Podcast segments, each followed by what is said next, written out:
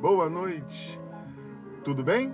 Hoje eu quero falar um pouquinho sobre o perigo das riquezas, ok? Eu sou o pastor Carlos Lira, da Igreja Cristã Nova Vida do Fanchen, Queimados, Rio de Janeiro, e este é o programa Simplesmente uma Palavra.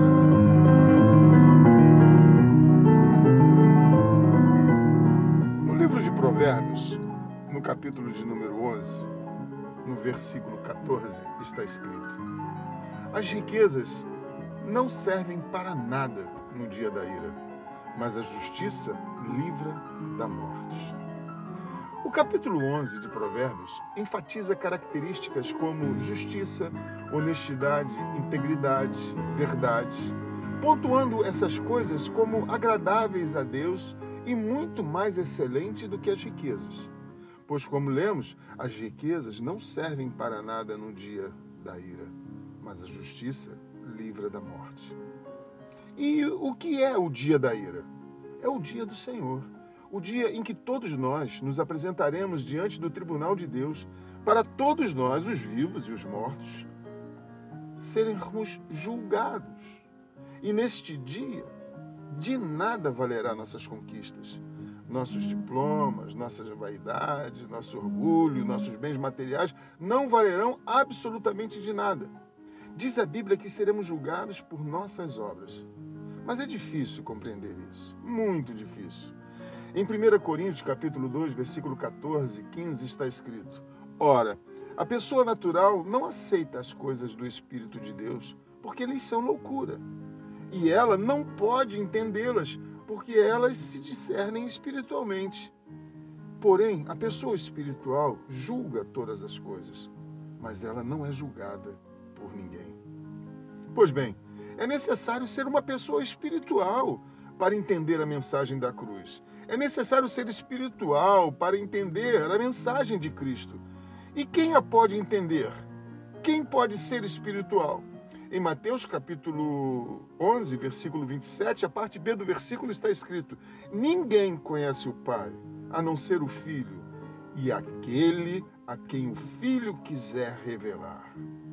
Não depende de nós, depende de Deus. Dependemos de Deus para termos o nosso entendimento aberto para as coisas espirituais.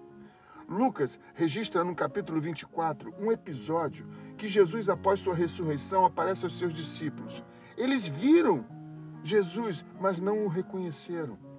E nos versos 44 e 45, lemos que Jesus, ao lhes falar a palavra, abriu-lhes o entendimento.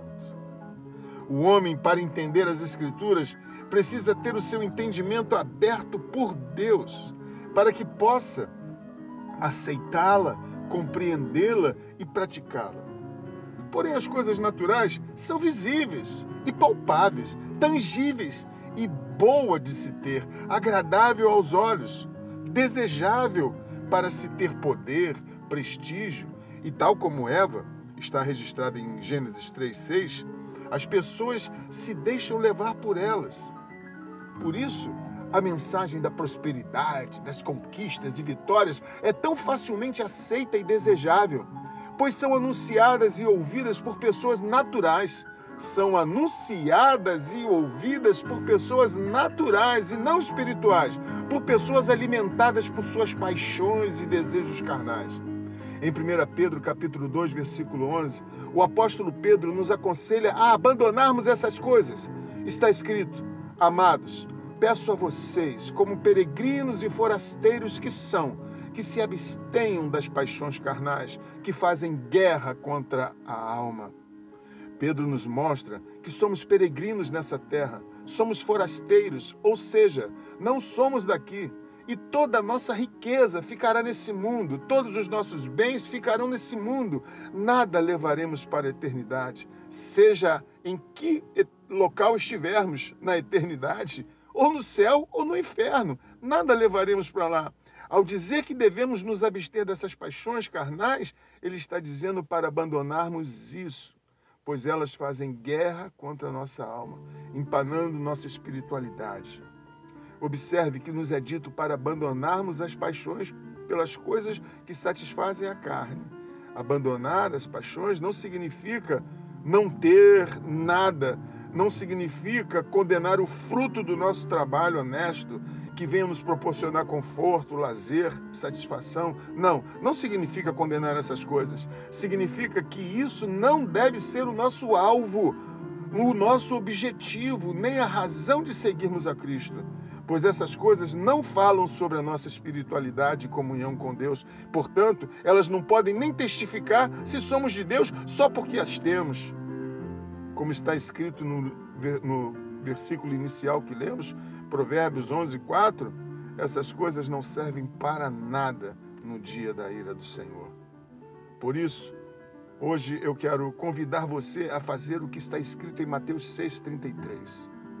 Está escrito: Mas busquem em primeiro lugar o reino de Deus e a sua justiça, e todas estas coisas lhes serão acrescentadas. Vamos orar?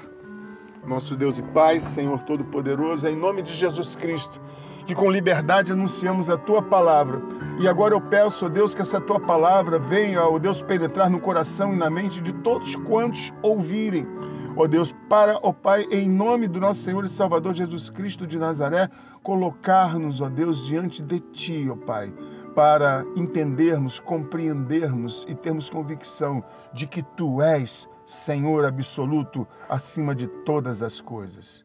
Eu abençoo esse teu filho, essa tua filha, e faço isso em nome de Jesus. Amém.